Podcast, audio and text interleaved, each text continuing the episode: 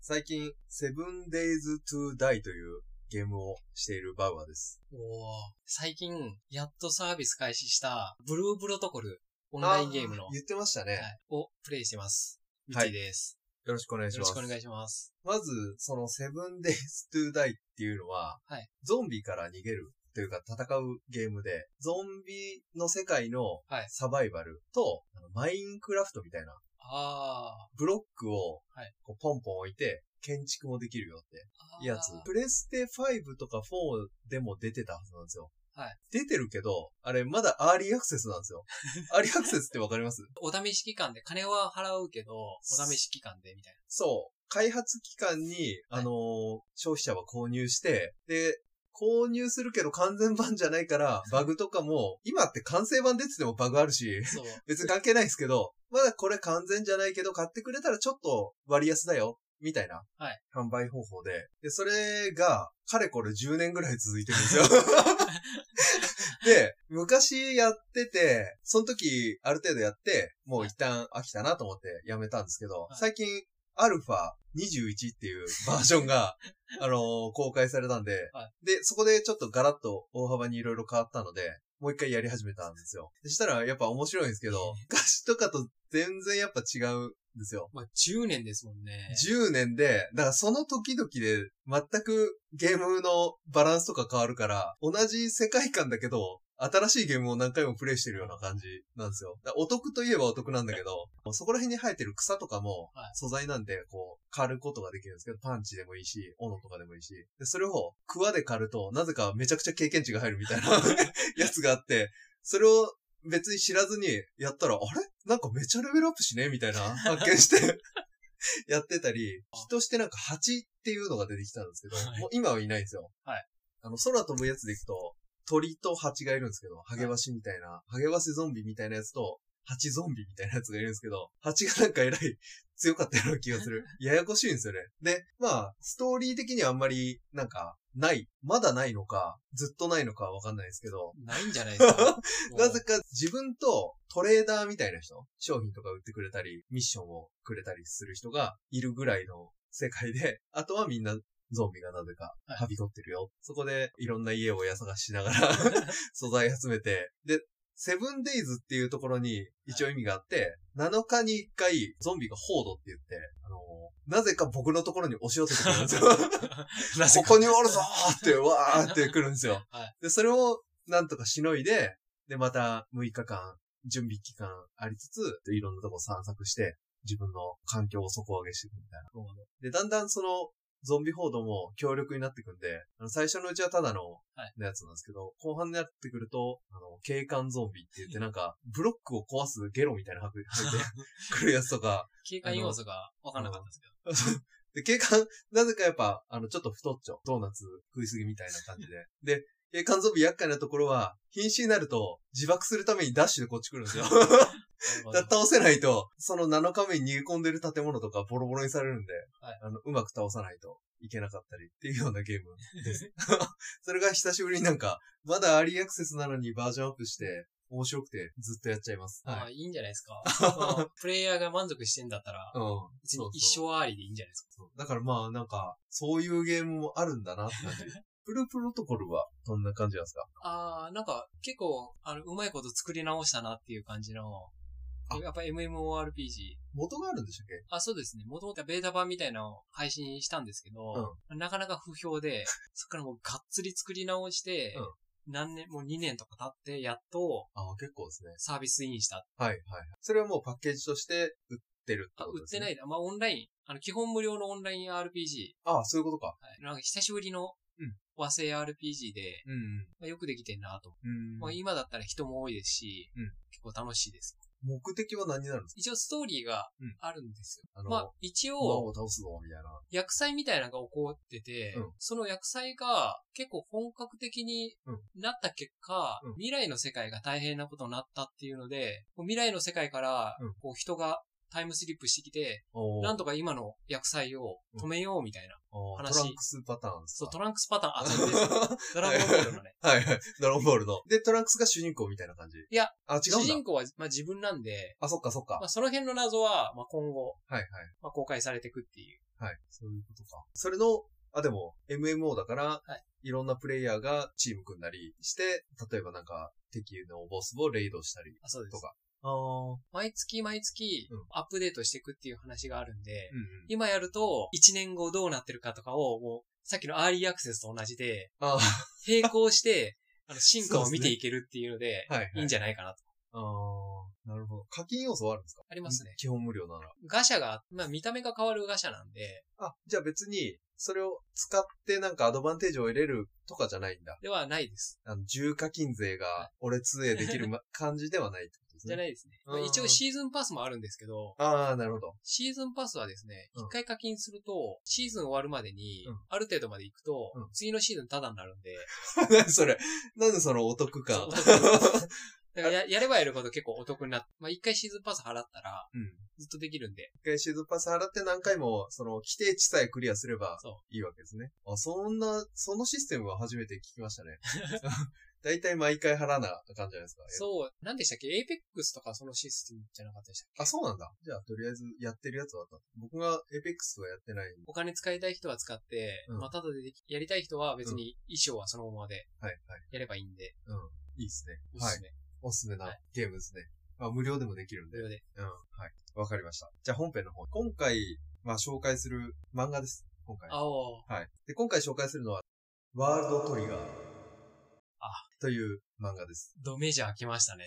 ドメジャーなんですかね、これ。まあジャンプでやってたらもうメジャーでしょ。まあ、そうか。ジャンプでアニメ化もされて、はい何回も、アニメ化されてだます第2期、第3期ってうんやってましたね。僕は結構好きで、ジャンルは SF アクション。トリガーっていう道具を使用して、人が武装できるんですよ。はいで、そのトリガーっていうのもいろんな種類があるんですけど、大体こう、何種類かメジャーなトリガーがあって、で、ただ人によって自分の得意な使い方とかでカスタマイズできるその要素があったり、何個かは持てたり、まあそんなめっちゃたくさんは持てないけど、2, 2個ぐらい確か持てるんですよね。で、その組み合わせですごい戦術とかが、その人、その人の個性がで、すごい描かれて、で、それが、あの、自分とかチームのスタイルにハマると、いい結果を上げたりとか。で、その中で、すごい個性的なキャラクターばっかやっぱいるんですね。で、その人が活躍してるのを見るのが、やっぱ面白いなと。で、主人公はすごい平凡なんですよ。で、能力、ちょっとしかないんですけど、その中で持ち味理解して、だんだん今成長してきて、こうリーダーとして頭角を表してきてるのが、また熱い。読んだことありますちなみに。僕ありますよ。僕まだジャンプ読んでた時に掲載されてたんで、はいはいはい。そうっすよね。で、これ、出版集英社で、週刊少年ジャンプで、ジャンプスクエアに今、あ、そうで行す。ってるんですかね。作者の体調不良、続けられなくなっちゃって、やっぱはい月刊誌に移はいったっていう形ですよね、確か。作者が芦原大輔さんっていう方なんですけど、体調不良がち。まあ、漫画家はつきものかもしれないですけど、まあ、週刊誌はしんどいと思いますしんどいですよ。ね。長期救済みたいな感じになってたらしいです。で、まあ、この人あ、の多分、あれですよね、D グレーマンとかと同じようなパターン。あれもそうなんですかあれも、なんか週刊でやってて、はいあの難しくなって月刊行きました。ああ、まあ。まあでも、最初はやっぱ習慣の方が見る人も多いから、あれですよね。名前が売れるためにはいいのかもしれないですね。僕も、なんか、なかなか最近単行本、あ、単行本で買ってたんですけど、はいあの、電子書籍の。それで、なかなか次出ないなと思ってたけど、あ、そういうことかって、うん、今回調べて、はい、納得しました。そうです。うん。で、今、26巻まで出てて、ああ。あの、続いてる感じの作品です。読んだ時、世界観ってわかりますか割と現代に即したような雰囲気の世界観でしたよね。そうです。あの完全にあの、鬼滅の刃とかみたいな、うん。あの過去とか、あああ、ちょっとなんか、時代を感じる。明治ぐらいでしたっけ、あれ。そうですよね。うんああいうのでもなくて、ワンピース、ナルトみたいな、オリジナル世界みたいなじゃない。ではないですでね。はい。うんではなくて結構現実にそうです、そうです。即した。うん。そうなんですよ。で、日本の三門市っていうところが舞台で、はいこれちょっと、どこに該当するかわかんないけど、28万人ぐらいが住んでる。ええそこが舞台で、で、三門市っていうところには突発的にゲートっていうのが発生するんですよ。はいまあそれが異世界というか、異星、異星、他の星はいなのかは、あれなんですけど、で、そこから、ネイバーって呼ばれる異星人が来るんですよ。で、異星人または異星人が操作してる遠隔ロボットっていうのが出現するんですよ。はいで、その遠隔ロボットはトリオン兵とかって呼ばれるんですけど、で、初っ端は大体トリオン兵ばっか出てくることが多いです。なるほど。で、このトリオン兵には地球上の兵器が全く効かない。で、トリオン兵の目的はトリオンを多く持った優秀な人間を誘拐、または誘拐するほどなんかトリオン持ってないやつだった ら、まあ、そいつからトリオン機関っていうのを強奪するんですよ。はいで、トリオン機関って何なのって言われる。人の目には見えないんですけど、なんか心臓の横にある機関らしいんですよ。えで、それを捉えるんで死んじゃうんです けど。だから、まあ、殺すか誘拐するかみたいな、はい結構、いかつい兵士が送られてくると。で、定期的にというか、なんか、突発的に。で、その期間で作られるトリオンってじゃあ何なのっていうところなんですけど、トリオンは優秀なエネルギーで、はいトリガーっていうそのさっき言った戦うための道具ですね。を使うためのエネルギーでもあるし、異性との交通をロケットみたいなやつがあるんですけど、そういうのを動かすためのエネルギーだったりするので、すごいエネルギーです。 説明がざっくりなんですけど。ー、まあまあ、言ったらガソリンみたいな。あ、まあそうですねで。すね。ガソリンとか、核燃料とか、ああいう感じの。はい。で、トリオンが多い人と少ない人がいるんですけど、はいトリオンが多いと、トリガー使った時の威力とかも段違いに変わるんで、トリオンがめちゃ多い人が、ただの銃型のトリガー使って撃ったとしても、なんか大砲ぐらいにえ強くなっちゃったりします。で、その突発的に来るネイバーとかから、帝市を守るために、ボーダーっていう組織が帝市にあるんですけど、その帝市にネイバーが初めて来た時に、謎の一団がなぜかこう現れて、その帝市を守るために整えた防衛機関がボーダはーです。で、そこにボーダー隊員っていうのがたくさんいて、まあ、大体600名ぐらいお。結構いるんですよね。ー、えー、そんな多かったんだ帝市を守るために600名ぐらいいて、で、そ、その人らも A 級から C 級にランク分けされてて、ほ、ほぼほぼ C 級です。よくある SS 級とかないんですかあ、ナロー系で。 S 級あります。S 級はただ意味が違うんですけど、ちょっと。あ、そういうこと。なぜか A の上にある S っ ていう。よくナロー系で見る。そうですよね。あの、 S ス A の上テーに。タスが、 A の上に S があって、SS があって、SSS があるみ たいな。謎のシステ作ムで品す。によって違うけど、なんか、S が出てきたら、お、こ れ、やばいぞ、みたいな。これいつもの面白くないナローだ、みたいな。チート系のやつですね。うん。そう。S 級は、あのーまあ、本当にその A 級の上だっていうだけではなくて、はいさっき言ったトリガーっていう武器の種類の中にブラックトリガーっていう種類があって、えー、それを使う人らが S 級って呼ばれるだけの。ああ、まあだから、能力的には A と同じぐらいだったり、もしくは A より下だったり、そのブラックトリガーは選ばれた人しか使えなくて、トリガーに選ばれた人。だから、あれですね。宝塚でいう、戦火っていうのがあるんですよ。戦火。はい。うん専用の、はいあの、かって、金組、月組とかと別に戦火っていうのがあって、これだけを極めた人みたいなってこと。そううんうん。だから特別枠みたいな。あ、そうそうそう。で、そこはなんかちょっと優遇されてるんですか戦火は。あ優遇っていうかまあ結構実力が、もともとあの宝塚の優秀な人たちが、はいはい。演技とかバッチリできる人がはい、そこに行くっていう感ああ、いいですね。そういうなんか、ちょっとスペシャル枠みじ。たいな。そう。うん。 そういう感じ。 そうです。まさに。 まあ知らんけど。で、さっき言ったボーダー隊員は、結構中高生が多いんですよ。はい。ただ大学生とかもいるんですけど、おーなんか、主人公的に活躍してる人らは中高生が多い。あなるほど。で、なんかそのトリオンが発達するのが、20代前後ぐらいで頭打ちというか、それ以降落ちてっちゃうみたいな。すごい年配のおじいちゃんボーダーとかいないんですよ。 うん。みんな若い。いえいえいえうん。だから若い子たちが、あの、模擬戦っていう戦う場があるんですけど、ネイバーたちと戦うための訓練を疑似的に詰めるような、そこで戦って怪我とかはしないようなはい、設備があって、で、そこで模擬戦やるのはみんな若い、結構。で、その中で二十歳ぐらいの人は頭が切れたり、うん、あとはすごい存在感があったりとか、なるほど。する人がいる。だからまあ、プロ野球でまあ35歳ぐらいうんまでが、やっぱピークって言われてるみたいなもんで、そこからやっぱ能力落ちていくっていう、そうですね。そういうことですだから、キングカズみたいな人はいないんですよ。はい。うんキムカズいないか。キムカズいないですよ。 そう。で、ただまあ上の人は、お偉いさんは別にトリガー使って戦うわけじゃないんで、はいその人たちはいます。でまあ、指導者とか指揮者になるっていうことを、そう、管理者とか、はいうん。開発長とか、広告部長とか、あんな感じの人たちはいて、あの、おっさんたち が。作者もそこちょっとコラムっぽいとこで、おっさんたちいじってますけど。あ、そう。そうなんです。 そうなんですよ。で、トリガーっていうのは、個人のトリオンをこう、武装に変換できるような。で、みんなそれを持って、トリガーオンって叫ぶと、プシューンとこう、なんか変身シーンみたいな感じで、まあ毎回じゃないですけど、はいその変身シーンみたいな感じで、人体がトリオン体っていうのに入れ替わるんですよ。で、トリオン体に入れ替わると、その、さっき出たトリオン兵みたいな感じになるんで、普通の通常兵器とか、あのーじゃあ、ビクともしないぐらい。で、ただトリオンでの攻撃はやっぱ効いちゃうような感じ。だ敵と、そのトリオン使う、 えートリオン兵とかネイバーたちと、えーやり合うための武装ですね。はいで、一定のダメージ受けると消失しちゃいます。で、そうするとまた人体に戻るんで、で、そうすると一定期間使えないから、その間はもうやられたらああ、うんなるほど。まあ、傷ついたエネルギーみたいなのがあるってことですよね。そうですよ、エネルギー残量的な。で、それは人によってほんとまちまちって感じです。で、それをさっき言ったカスタマイズで、いろんな面白く個性持って、一品物を持ってたり、はいブラックトリガーを持ってたりします。で、そのさっき出たブラックトリガーは、あのー結構トリオンをたくさん持ってるような、あのー優秀な人が、その人の命と、そのトリオンを犠牲にして残したようなものなんですよ。へえ。誰かのためにとか、自分がもうすぐなんか式が近いからとか、そんな感じで残したものなんで、なんかその人の思いが宿って て、だから使う人を選ぶっなるほどね。ていうような感じです。最後に登場人物なんですけど、主人公多分3人ぐらいいるんですけど、主人公の1人が三雲治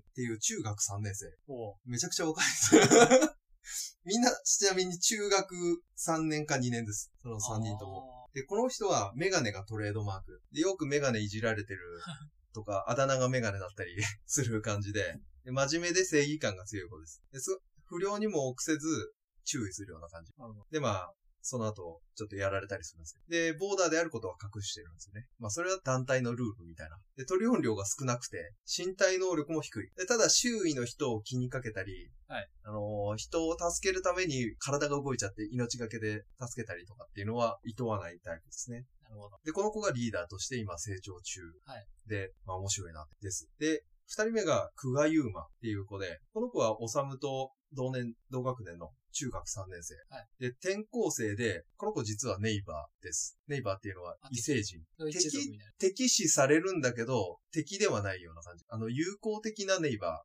ー。で、この子は背が低めで白髪です。で、塗料量は多い。で、身体能力も高い。だからおさむの真逆ですね。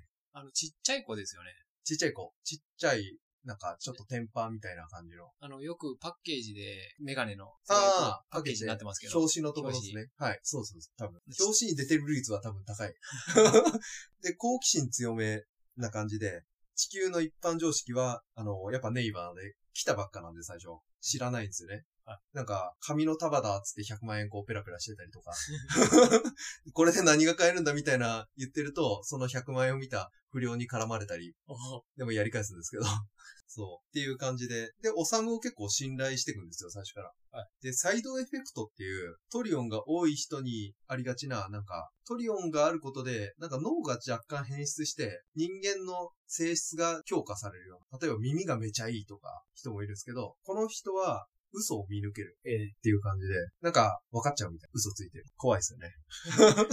そう。で、えー、もう、3人目の主人公がアマトリチカっていう子で、で、この子は中学2年生の女の子。で、オサムとはもともと知り合いで、で、背が低めの黒髪、おかっぱで、跳ねた毛が一本特徴的なのがあるはい感じですね。一本というか一束ですね、多分。まあ、アホ毛みたいなの。そう、アホ毛。うん。で、トリオン量はむちゃくちゃ多いです。へえ。この子。で、身体能力は多分普通ぐらいですね。ネイバー、トリオン、多い人を狙ってさらうんで。で、トリオン量のせいで狙われてますええ。で、この子あんまり周りに迷惑かけたくなくて、逃げるばっかなんですけど、まあそれがだんだんと変わっていく感じで。で、オサムはその子を守ってあげたいっていう感じで気にかけていくんですよ。で、まあ、前半はそう、あんまりトリガーってこんなもんだよとか、世界こんなもんだよって展開するんですけど、途中からすごい模擬戦めちゃくちゃやるんですよ。へえ。ランク、最初、オサム C ランクから始まって、C ランクは見習いみたいな感じなんですよね。で、外じゃトリガー使っちゃダメっていう感じなんですよ。おうで、訓練用っていうなんか、あんまり強くないトリガーしか持たせてもらってないんですけど、そこから B ランク上がって、で、今はまあ B ランクの上位とかを目指すような感じで、いろんなチームと、まあ強いチームザラにあるんで戦っていく感じのランク戦があって、そこが今熱いですね。面白い。っていう感じの漫画です。今の説明でちょっとずつ思い出してきました。あ、本当ああ、あなんかそんなんだったなっていう。そうなんですよ。だから途中から例えばジャンプで見ただけだと、あなんか模擬店やってるぐらいのところから始まってるか、可能性はある。うん。まあ、多分僕最初から見てるんですよ。あ、そうなんですか僕あの、ジャンプ見始めたのだいぶ前ですから、はいはい。だからもう、すそごいでのす、ね。その時にはもう結構、そうですジャンプって雑誌で買ったことないんですけど、はい。ああ、先週買い忘れたってことないですかよ。ないですね。やっぱ毎週楽しみにしてたんで、毎週あー僕そう買ってた時は。はいはい。1話しか読めないわけじゃないですか。はい。辛くないですかでも、1話だけですけど、うんいっぱい漫画載ってますから。あ、まあね。はい。その中に、あんまり好きじゃないやつも混じってるくらいまです。あ、ありますよね。うんやっぱ。り、打ち切られるやつとかも結構ありますし。逆に自分が好きなやつしかなかったら、それ、ジャンル偏ってるってことだもんね。 だから、ジャンプは面白いのが、うん結構本当にいろんなジャンルあるじゃないですか。もうある。うん。それこそ、僕がもうバリバリ読んでた時って、うワンピース、ナルト、ブリーチがあって、このあーアクション漫画が。うん。めちゃくちゃ全部載っててビッグなうんで、ハンターハンターやってて、あで、言ったらギャグ漫画でうん、なんかボボボボボボボとか、ピュートフクジャガーとか、 うんうんうん。あったり、デスノートとあか、はいはい。魔人探偵ノーガミネウロとかだったかあな。ーと。か、ああいうあの、サスペンスものとかもはい載ってたりうん、で、恋愛ものも載ってましたしね、いちご100%とかだったかな、その時。やあっぱいろんなジャンル載ってたんで面白かったですよねー。あー。昔見てた。僕は結構、ほぼ見てたんではい、ジャンプ買ってた時は。僕、コロコロとかあ、でしたね。まあコロコロは買ってなかったかな。さすがに週間で買えないなと思って た。週1で300円ぐらいですか300円ぐらい。まあ300円ぐらいであんだけ楽しめたらいいじゃないですか。まあね、雑誌めちゃくちゃ溜まってきますよね。いや、そうっす。 だから、まあ年一ぐらいで捨ててうん。やってましたよ。まあ、興味ある方はぜひ。そうです。はい。今回の話を聞いて、本が読みたくなってきましたね。今すぐ書店や図書館に向かいましょう。そしてあなたも、本読もうぜ本読もうぜラジオではお便りを募集しています。概要欄にリンクのあるメールアドレスにメール、またはツイッターのリンクから DM 送信してください。番組を気に入っていただけたら、フォローと評価をよろしくお願いします。はい、ありがとうございましたあり。がとうございました。